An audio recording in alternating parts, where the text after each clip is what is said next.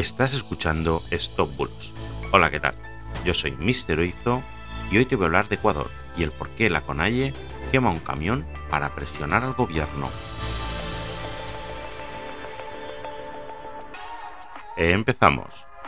Se ha viralizado en Twitter una noticia donde se intenta culpar a la CONAIE, que es la Confederación de Nacionalidades Indígenas de Ecuador, liderada por Leónidas Iza, de haber quemado un camión como protesta para que el gobierno reduzca los precios de los combustibles y el desempleo.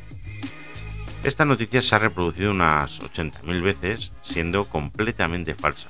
En ella se podía leer lo siguiente. Acá están los terroristas, los anarquistas que nos quieren imponer su agenda.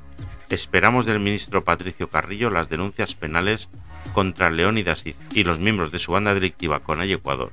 Terroristas a la cárcel. Después de analizar la imagen y realizar una búsqueda inversa en la red, te puedo confirmar que esa foto es del año pasado. Un medio de comunicación ecuatoriano llamado El Comercio TV la publicó y dio la siguiente noticia. Comuneros de Bolívar tomaron la justicia con sus propias manos.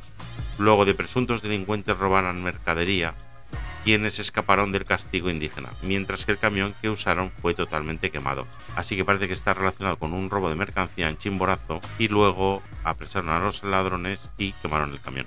Además aparecen otras fotos donde se puede leer en un cartel puesto sobre el camión una vez sofocadas las llamas, ladrón cogido era quemado. Actualmente en Ecuador se están atravesando momentos muy difíciles y la CONAIE, liderada por Leónidas Iza, provocó una manifestación el 13 de junio para exigir al gobierno varias cosas entre ellas la bajada del precio del combustible y el control de precios de los productos del campo, e impedir las privatizaciones. Hasta la semana pasada se reportaron dos fallecidos manifestantes de la localidad de Puyo, en Ecuador, denunciado por la CONAI, supuestamente disparados por la Policía Nacional. Todo esto fue usado por los que difunden mentiras para intentar perjudicar a la CONAIE en lucha para mejorar las condiciones de los ecuatorianos. Así que esta noticia es completamente falsa y esto ha sido todo por hoy. Muchas gracias por estar ahí, por seguirme, por escucharme cada día y que tengas un fantástico día. Hasta mañana. Chao, chao.